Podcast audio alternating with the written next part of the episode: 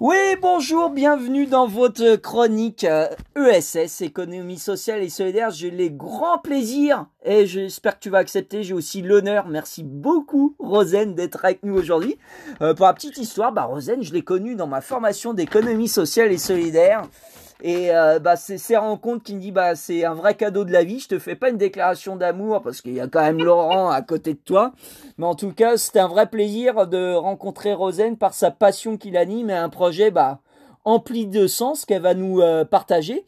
Donc euh, Rosen a créé le projet Famille Solidaire euh, Bretagne. Donc on visite, on, voyage un peu aujourd'hui. Nous on est en Haute-France, comme tu sais, à Rosen. On est du Nord, on est du Grand Nord où il fait très très froid. Pour l'instant c'est encore la fonte des glaces, t'imagines bien.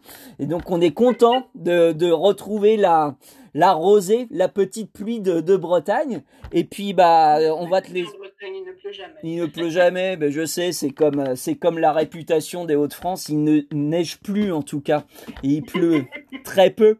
Donc bah Rosen, bah ravi, ravi, ravi euh, d'être avec toi. Euh, c'est vrai que bah tu vas nous faire découvrir comme tu sais faire très naturellement, vivre ton projet avec émotion et peut-être nous partager bah c'est quoi le projet euh, Famille Solidaire Bretagne et qu'est-ce qui a fait que tu as osé oser euh, oser pour euh, nous permettre d'oser de de, de, de vivre notre vie. Et c'est vraiment un projet qui nous a toujours moi qui m'a toujours à chaque fois que je t'ai entendu parler bah vraiment euh, ça fout toujours les larmes aux yeux et c'est toujours un plaisir de t'entendre parler du, du, projet que tu portes et que tu portes depuis maintenant quelques mois même quelques années. Enchanté Rogène Bonjour à tous et merci euh, Julien. Euh, un peu trop de compliments et la tâche du coup la mission est, lourde à porter avec tout ça. Non. Euh, en fait donc moi je suis donc pour expliquer le, point de départ du projet, je suis la maman d'un jeune garçon qui s'appelle Gaël. qui a aujourd'hui 24 ans et qui est en situation de handicap, qui est atteint par deux maladies génétiques rares et donc avec un niveau de dépendance élevé. Ça n'empêche pas de pouvoir vivre euh, heureux, en tout cas quand les conditions sont réunies. Et, euh, et en fait, c'est un, un, jeune homme plein, plein de vie qui aime faire la fête, euh, comme, euh, comme beaucoup de monde euh, ici. en fait, donc le, le, point de départ, c'est que Gaël a eu une, donc un parcours institutionnel. Il est parti en, en établissement dès l'âge de 4 ans et arrivé à l'âge adulte. Donc, il a été question d'évoquer son, son orientation vers un établissement pour personnes en situation situation de, handicap. Et il a été orienté vers une maison d'accueil spécialisée. Donc euh, très rapidement, on s'est rendu compte que ça ne convenait pas du tout, du tout à ses besoins, à ses, à ses désirs et, non plus aux nôtres d'ailleurs, puisqu'on voyait notre fils euh, euh, s'endormir littéralement et, aussi on voyait, malgré ses, capacités de, de, de communication qui sont restreintes, on voyait bien qu'il n'avait pas envie d'être là. Donc euh, c'était très très culpabilisant pour nous et euh, on va dire au bout de deux, deux ou trois ans et une deuxième masque, on a tenté une deuxième un deuxième établissement. Euh, on a eu, on a vraiment fait le constat que ce n'était pas possible. Pour moi, qui m'étais toujours battue pour Gaël depuis qu'il est qu'il est petit, j'imaginais pas que d'en arriver là, avoir fait tout ça pour en arriver là, pour moi, c'était juste pas possible. Euh, je me suis renseignée à gauche à droite. J'ai été euh, par ailleurs très investie dans mon milieu associatif euh, quand Gaël était plus jeune, donc j'avais une connaissance quand même euh, à la fois du milieu du handicap en général, euh, mais aussi des écosystèmes et du fonctionnement des, des différentes aides, donc je ne partais pas de rien. J'ai donc décidé, pour faire court, on va dire, euh, euh, de créer un habitat inclusif pour Gaël. Alors l'habitat inclusif, hein, euh, c'est soit un appartement sous forme de ou une maison sous forme de colocation. Ça peut être aussi des appartements ou des maisons groupées, c'est-à-dire à proximité les unes des autres, dans lesquelles donc vivent des personnes on dit vulnérables, donc soit liées au handicap, la maladie ou l'âge. Euh, on mutualise les moyens financiers et euh, pour obtenir le soutien, euh, l'aide humaine en l'occurrence nécessaire à, la sécurité du, et l'harmonie du projet de vie. Donc, bah, c'était une grande aventure. On a fait appel pour commencer à des amis qui nous ont soutenus dans notre démarche. On a monté une association qui s'appelait alors Ostavi, et en parallèle, on a eu beaucoup de chance d'avoir accès à un lien vers un appel à projet qui s'appelle Lâche. Donc, c'est l'acronyme de Les aidants concepteurs d'habitat partagé et qui était porté par Famille Solidaire. Donc, on a répondu à cet appel à projet euh, et nous avons fait partie des dix lauréats sélectionnés et avons bénéficié donc euh, de deux ans d'accompagnement euh, autour de l'habitat inclusif. Donc euh, ça, c'était une énorme chance. En parallèle, et c'est là qu'avec Julien, euh, nos chemins se sont euh, croisés, je suis entrée en formation effectivement de chef de projet en économie sociale et solidaire, qui m'a donc aussi apporté des compétences nouvelles pour monter un, un projet d'habitat inclusif, euh, puisqu'en fait, euh, mine de rien, ce n'est pas simple. Euh, il y a tout un écosystème à mettre en place, à connaître. Euh, il y a aussi la pérennité financière, la solidité de l'association, qui porte quoi, voilà. Donc, entre la formation et l'appel à projet, le soutien de familles solidaires, on a vraiment bénéficié d'atouts importants pour pouvoir mener à terme cette, cette colocation. donc, en octobre 2018, on avait à la fois euh, le démarrage de l'accompagnement euh, famille solidaire, le démarrage de la formation, et on avait aussi nos quatre familles euh, intéressées par le projet, avec donc quatre colloques. Donc c'est Gaël, Charlène, Baptiste et Kevin, qui ont tous entre 22 et 29 ans. Euh, ils sont tous atteints de pathologies rares, euh, épilepsie pharmacorésistante, autisme, avec un niveau de dépendance important, voire euh, des troubles du comportement euh, importants également. Donc, en règle générale, c'est une population qui n'est pas du tout concernée par l'habitat inclusif. Nous, on fait le postulat que tout le monde a le droit de vivre de façon individuelle. Euh, de, je, je, je, coupe là parce que du coup, euh, euh, donc nous on part du postulat euh, que nous pouvons tous, tout le monde a le droit de vivre sa vie avec et comme les autres, le plus possible dans le cadre d'une vie ordinaire. On y a cru et aujourd'hui en fait je, je peux dire qu'on y est arrivé. En mai 2019, on a ouvert notre colocation. Donc, euh, on a aujourd'hui un an d'existence. euh, il y a eu la période très particulière que nous avons tous connue, qui est euh, le Covid. Et euh, suite à la période de confinement, tous les colloques sont rentrés à la maison et euh, étaient super heureux de se retrouver. On a bien, on a constaté vraiment que le lien était fait euh, et euh, ils étaient contents de rentrer chez eux. Chez eux. Ouais. Aujourd'hui, ils disent c'est là que j'habite. Euh, c'est ma maison, c'est la coloc. Et, et, on a vu que pour certains, c'était, il y avait eu des difficultés hein, pendant le confinement, des troubles du comportement qui sont revenus et tout ça. Et le retour à la coloc, a, ouf, a, libéré les parents, mais mmh. aussi a, a permis euh, d'apporter euh, aux, aux, colocataires aussi un certain soulagement et à nouveau un épanouissement euh, qui est euh, euh, parfaitement visible. Alors c'est une maison, ils habitent aujourd'hui au sein d'un lotissement, dans une maison euh, en location euh, classique, un propriétaire, euh, un, un, bailleur privé. c'est une maison qui ne se distingue absolument pas des autres et ça c'est très important pour nous. ils ont, ils disposent d'une voiture de, de loc qu'ils ont, qu'ils financent tous les quatre, donc ils mettent en commun les moyens financiers pour pouvoir vivre euh, le plus possible comme les autres. Donc, il n'y a pas de portage de repas ni quoi que ce soit.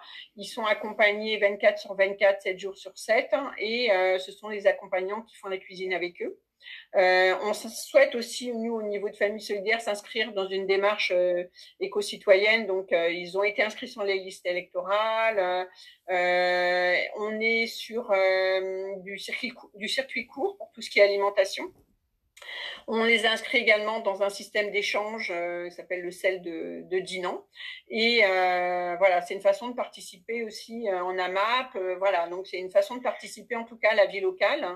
Et euh, aujourd'hui, on peut dire aussi même dans le voisinage, malgré des fois c'est un peu plus compliqué par rapport à certains troubles de comportement, mais euh, ça reste quand même un projet aujourd'hui qui est très bien intégré dans le, dans le voisinage. Donc ça, c'est aussi important.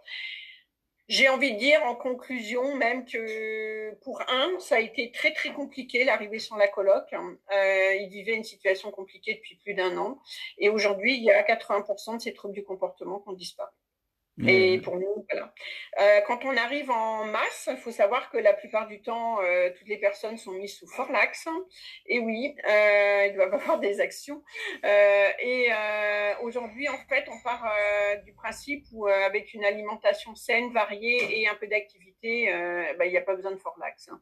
Alors, de temps en temps, parce qu'ils sont quand même tous avec des médicaments, des traitements lourds, de temps en temps, ça peut arriver, mais c'est en cas de besoin, mais pas de façon systématique.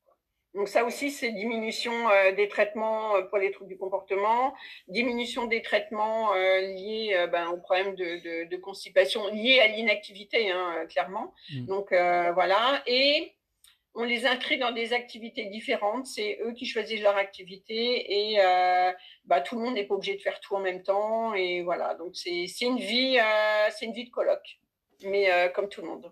Ah, c'est génial parce que c'est vrai qu'on a tendance. Euh, alors moi, je, n'ai pas bien sûr, euh, comment dire, ta prise de recul et ton historique dans le médico-social euh, parce que j'ai jamais travaillé moi vraiment dans le médico-social, même si j'ai pu m'intéresser. C'est vrai que la logique qu'on a un peu systémique et politique, c'est de quelque part malgré nous, on, a eu tendance à mettre de côté. Hein, c'est toujours faire du social, mais au social en final qui a été très peu inclusif et que ton projet bah, amène à dire bah oui, euh, c'est justement euh, non non non on, on, est différent au regard des autres euh, on pense mais en fait non. On, nous sommes des individus nous avons une autonomie peut-être relative on est tous différents et se rappeler que l'humanité effectivement est plurielle et que justement la capacité à vivre normalement bah, permet de créer la magie de dire bah, en situation exceptionnelle qu'a été le confinement la plus belle, euh, le plus bel euh, euh, élément de preuve que ton projet fonctionne, c'est qu'ils ont tous voulu rentrer chez eux. Et c'est magnifique.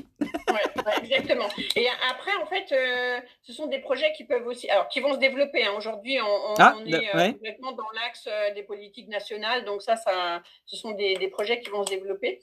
Par contre, il faudra faire toujours rester attentif au fait que l'habitat inclusif ne s'institutionnalise pas.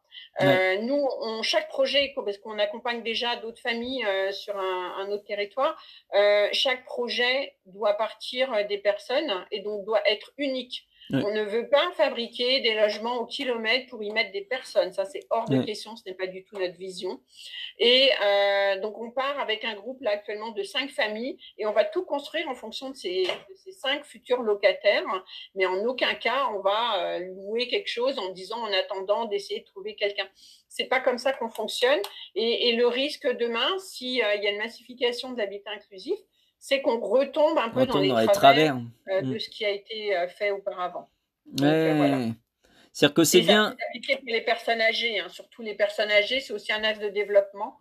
on l'a vu à travers le Covid, ce que ça pouvait provoquer. En fait, hein, les, les... de toute façon, toute concentration humaine amène des difficultés on le sait de façon très générale, hein, euh, et, euh, et, ben une concentration de, de vulnérabilité euh, amène une fragilité plus plus quoi. Ouais. Ouais, Et puis un, un, cadre qui estompe sa fragilité, puis qui permet de, de vivre normalement et, et, comme les autres, en étant intégré dans un cadre normal. Et c'est peut-être ça. Et, et euh, alors, on n'est pas dans une course à la normalité parce que le handicap existe et on le, nie pas, mais on fait le pari que euh, à la fois euh, on peut vivre euh, avec eux et eux peuvent vivre avec nous, euh, et aussi que euh, cette capacité du coup nous, à nous vivre, les faire vivre avec nous, va les rendre vivants.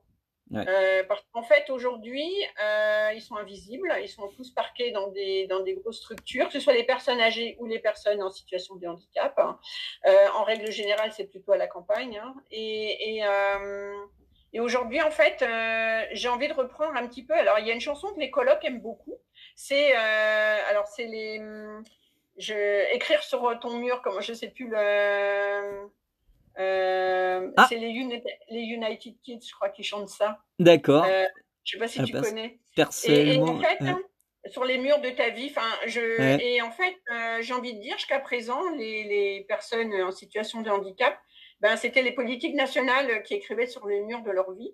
Et, et aujourd'hui, ben, ce serait bien qu'on leur redonne le crayon et, euh, et qu'ils puissent, qu'ils puissent l'écrire eux-mêmes. Eh oui, quelque part, effectivement, c'est c'est d'être acteur de sa vie et donner la possibilité de, de retrouver effectivement sa liberté de vivre sa vie et, et d'enlever certains cadres euh, conceptuels qui créent des normes et qui sont parfois déshumanisantes et très peu adaptées par rapport à la pluralité des circonstances et aussi euh, et aussi bah, de de de de de, de ces de, de, de, de, cette personnalité. Et puis aussi effectivement tu l'as rappelé hein, se rappeler qu'effectivement cette logique peut-être d'uniformisation de normalisation à l'extrême qu'on a tendance dans tous les domaines. et d'orientation. Et d'orientation. Euh, aujourd'hui en fait une personne en situation de handicap elle est orientée par des commissions euh, vers tel ou tel établissement euh, et, en fait, euh, alors des fois, il y a des orientations euh, un peu de circonstances en fonction du, nombre de places qu'il y a sur les territoires. Et, en fait, la personne au milieu de tout ça, elle n'a pas trop le choix. Quoi. Il, y a, des départements, ils orientent vers un type d'établissement, mais pas vers deux. Hein. Donc, quelque part, ils sont plus maîtres de rien. Quoi. Non, je sais que toi, tu dirais pas ça, mais moi, je veux me permettre, c'est la logique de gestion de flux. qu'on peut retrouver par ailleurs même dans les hôpitaux publics, c'est qu'on oublie euh, que qu'on traite de l'humain et que effectivement de la gestion euh, de coûts, de la gestion opérationnelle, on, nous oublie ce pourquoi la finalité de notre euh, de la raison d'être d'un d'un d'un bah, d'un établissement et que effectivement de remettre l'humain au centre et de l'appréhender dans sa dans sa pluralité, dans sa complexité et de faire du sur-mesure permet de faire des, des, des, des résultats miraculeux comme tu fais ton projet? Et, et, il faut. Alors, par contre, euh, c'est important de dire que le médico-social, euh, il a eu, euh, il a eu son temps. Euh, aujourd'hui, pour moi, ça arrive. C'est un, système qui arrive à bout de souffle, un bout de parcours. Hein. Mais euh, heureusement, il a été là à un moment donné où euh, les personnes en situation de handicap étaient soit à domicile, soit en hôpital psychiatrique. Donc, le, le, le médico-social, en fait, il a existé, c'était très bien. Euh, ça a permis un, un, un, premier pas, en tout cas dans, dans l'accompagnement, et je pense que ça a permis beaucoup de, beaucoup de choses. Nous, l'accompagnement euh, euh, de l'enfance, qui dispose encore de moyens, on va dire, euh, était pas mal. Mais, euh, mais le monde adulte, c'est cruel. C'est vraiment cruel. Ah, c'est comme ça que moi je l'ai vécu en tant ouais. qu'aidante. Et, et voilà, il y a des, mais là encore, il y a des établissements qui sont très bien pour des, pour des personnes qui sont quand même relativement autonomes, euh, on arrive à trouver des, des, projets de vie en établissement qui, sont, qui, qui restent sympas. Quand vous allez en maison d'accueil spécialisée, euh, c'est autre chose. Ça devrait plus exister. Pour moi, là, par contre, je suis sévère, ça devrait plus exister. ouais, bah, de toute façon, on a tous besoin d'évolution et puis surtout de réadaptation. C'est pas grave. Justement, on évolue tous. Euh, justement, c'est un chemin d'apprentissage qui nous amène à être toujours meilleur au oui, quotidien ouais. par rapport à ce qu'on a vécu la veille et que c'est pas un jugement de valeur, c'est un constat qui est très factuel ouais. par rapport à des résultats et qu'à un moment donné, bah, faut faire évoluer le système et pas défendre un système coûte que coûte, mais plutôt ouais. de le faire évoluer coûte que coûte à bon escient, sans parti pris, mais en remettant au centre, bah, l'humanité, notre brin d'humanité, on a cinq sens, bah aidons, aidons-les à les raviver et retrouver peut-être du bon sens des fois, sans rentrer dans des convictions dogmatiques et, et des croyances et, et qu'on doit tous évoluer et puis de, de prendre le meilleur euh, quand on voit qu'il y a des choses qui fonctionnent, bah dit bah tiens, très intéressant, expérimentons, faisons-le. Et toi t'as tu as créé euh, quelque chose qui était pas qui était très expérimental au final qui n'existait pas. oui, oui. et c'était pour répondre à une carence que que tu as malheureusement euh, vécu et que beaucoup de personnes vivent aujourd'hui. donc euh, c'est de trouver de, de nouveaux modèles qui fonctionnent bien et d'expérimenter prendre le risque que d'autres ne prendraient pas des fois. voilà. Après en fait je pense que ce qui est important aussi c'est que l'habitat inclusif hein, ça doit rester une troisième voie, c'est-à-dire que ne pas tomber à enfin, un ouais. petit peu dans le, la, la monoréponse qu'on avait jusqu'à présent, de ne pas tomber non plus dans ce travers. Oui, oui. C'est-à-dire qu'il y a des personnes qui se trouvent très bien en, en établissement. Il y a mm. des, des, établissements qui conviennent bien, qui, sont, qui ont des, des projets euh, dynamiques. Bien et euh, je pense qu'il faut c'est laisser le choix. Laisser le choix. Ouais. Et, et, euh, et, et, je crois que c'est ben, dans la vie ordinaire, euh, nous, euh, on fait des choix. Euh, par rapport à notre logement, à notre projet de vie, et ben là, en fait, aujourd'hui, euh, ben, euh, c'est de pouvoir laisser ce choix. Et que ce soit l'institution ou l'habitat inclusif ou la famille, mais, mais voilà, au moins qu'il y ait un choix.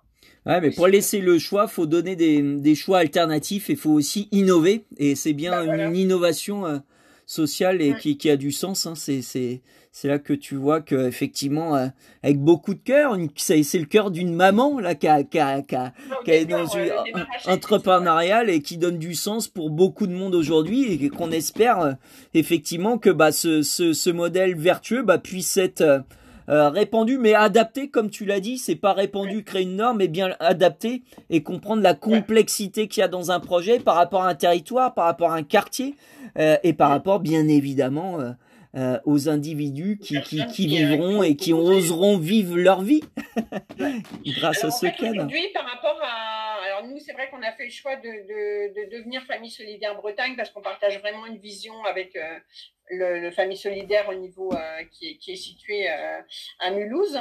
Euh, c'est pour nous aussi acquérir de la force hein, par rapport, euh, parce qu'il y a un moment donné, euh, si euh, le gouvernement va à fond sur l'habitat inclusif, si on est tout petit dans notre coin, on sait bien ce qui va se passer.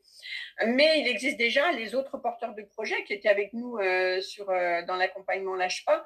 ils existent sur le territoire national et, et avec des différences très importantes. Hein. donc on voit voilà que ça, que ça peut ça peut ça peut exister et, mm. euh, et que chacun s'adapte effectivement à ses propres euh, à ses propres problématiques. Donc Famille solidaire au niveau national aujourd'hui est en capacité euh, d'accompagner ou d'orienter des porteurs de projets vers vers vers l'habitat inclusif en fait. Ah ouais. Pas pour des personnes âgées ou des personnes en situation de handicap. Ouais. Alors nous en Haute-France, si effectivement on dit bah oui ça ça donne envie, on expérimente, on va chez toi et on se rend compte, euh, bah ouais, effectivement, c'est assez, euh, ça, c'est, c'est, j'ai l'impression que c'est un rêve qui est, qui est devant moi, qui est une réalité, qui est vraiment une solution. Euh, comment, quels sont, auprès de qui on peut se référer? Est-ce qu'il y a des justement familles solidaires Hauts-de-France qui existent? Je ne sais pas, moi je connais pas le réseau. Comment on peut faire monter un projet comme tu as fait sur notre territoire? Il faut contacter pour ça ces familles solidaires au niveau national à Mulhouse.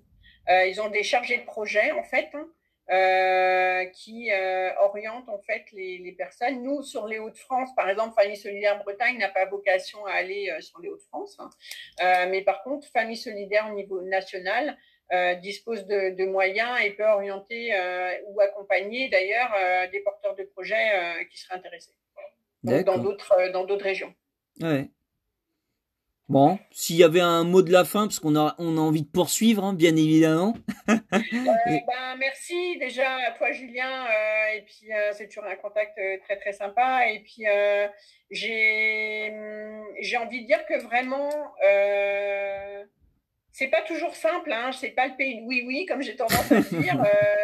mais, mais franchement, franchement, allez-y. C'est, il y a tellement de, de je crois que j'ai pas de mots pour qualifier euh, ce qui se passe sur la colloque euh, parce que hum, c'est assez extraordinaire de les voir euh, exister comme ils existent aujourd'hui et participer à la vie, être heureux en fait. je crois que le principal c'est qu'ils soient heureux, ils le sont. Et, et notre petit projet, ben, c'est une belle leçon de vie, je trouve. Hmm. Voilà. Bah, merci à toi, un grand merci à toi, Rosane, comme bah d'habitude, de partager une histoire de vie, c'est que je pense qu'à un moment donné, dans le monde dans lequel on vit, on a tendance à créer des fictions, mais les plus belles euh, histoires, c'est bien celles euh, du vécu, de l'expérience, euh, de, de, penser effectivement l'humain dans sa, dans sa globalité, dans sa complexité, de se rappeler qu'effectivement, bah, on a beau chercher des normalités, une efficacité opérationnelle, la seule efficacité qu'on peut trouver, c'est celle qui, qui effectivement redonne du sens à la vie et qui nous permet d'oser sa vie et de choisir sa vie. Et c'est bien ce qu'on a compris et que fait et, qu'il faut des cadres pour ça parce qu'effectivement on n'est pas égaux euh, face à nos capacités, à toutes les capacités qu'on peut avoir, euh, physiques, intellectuelles. Il y a des, des, des trajectoires de vie qu'on perd aussi au cours de vie, ces capacités, et qu'il faut des cadres pour continuer à vivre malgré euh, ce qu'on peut rencontrer dans une vie, pour toujours oser et exister tout simplement et être euh, trouver le cheminement, le chemin pour être heureux. Et tu nous donnes beaucoup d'espoir encore aujourd'hui de dire que quelles que soient les circonstances, même si des fois on a l'impression de ne pas avoir de solution, bah grâce au cœur et ce qui nous anime, ce qui nous anime, on peut réussir des choses et des choses qui peuvent, peuvent être partagées, doivent être partagées auprès d'autres pour redonner de l'espoir pour ceux qui ont perdu euh, espoir. Et un grand merci aussi pour ça. D'autonomie, ça c'est quelque chose qu'on retrouve vraiment très souvent dans les freins les personnes elles-mêmes, euh, les familles hein, en général euh, euh, qui accompagnent, ne pensent pas possible pour leur enfant l'habitat inclusif parce qu'ils n'ont pas d'autonomie. Et, nous, on accompagne vraiment les quatre colloques qui sont accompagnés là sont tous des, des colloques qui ont besoin d'accompagnement 24 sur 24, qui ne peuvent pas rester seuls. Et, et, même s'ils donnent à voir des fois, hein, parce que des fois ils donnent à voir, euh, on a l'impression qu'ils ont des capacités, et ils en ont bien entendu, mais euh, euh, voilà, il y a beaucoup de, de, de, de, mimétisme ou des choses comme ça qui donnent à voir, mais euh, concrètement, euh, il y a beaucoup de dépendance. Donc l'habitat, la dépendance, le niveau de dépendance ne doit pas être un frein à l'habitat inclusif. Ouais, ouais. Bah, merci beaucoup pour cette leçon de vie qui va nous donner, euh, j'espère, qui nous donner euh, l'envie de d'oser, d'appeler aussi Famille ah Solidaire Bretagne et puis peut-être de t'appeler pour ceux euh, qui voudraient t'appeler et que tu me partages. si je suis sûr que tu es d'accord, j'anticipe un peu, hein, mais je sais que tu diras jamais non, de partager bah, ce beau projet de vie qui permet bah, d'exister et, et d'être heureux. Merci beaucoup, Marosène, pour ce eh ben, partage. Et puis à bientôt en Bretagne ou en Haute-France. Hein.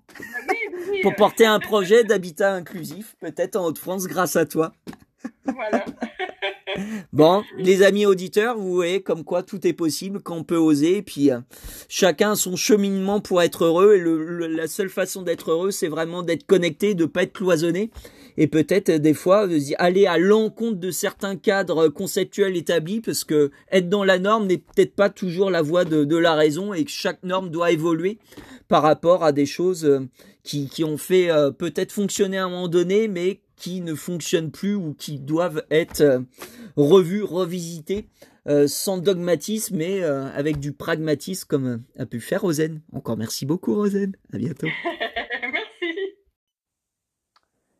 Eh oui, bonjour, je suis ravi de pouvoir reprendre cette chronique de rentrée économie sociale et solidaire et d'avoir l'honneur, le plaisir et l'honneur de recevoir Grégory, Grégory euh, Derville. Bonjour Grégory, comment vas-tu?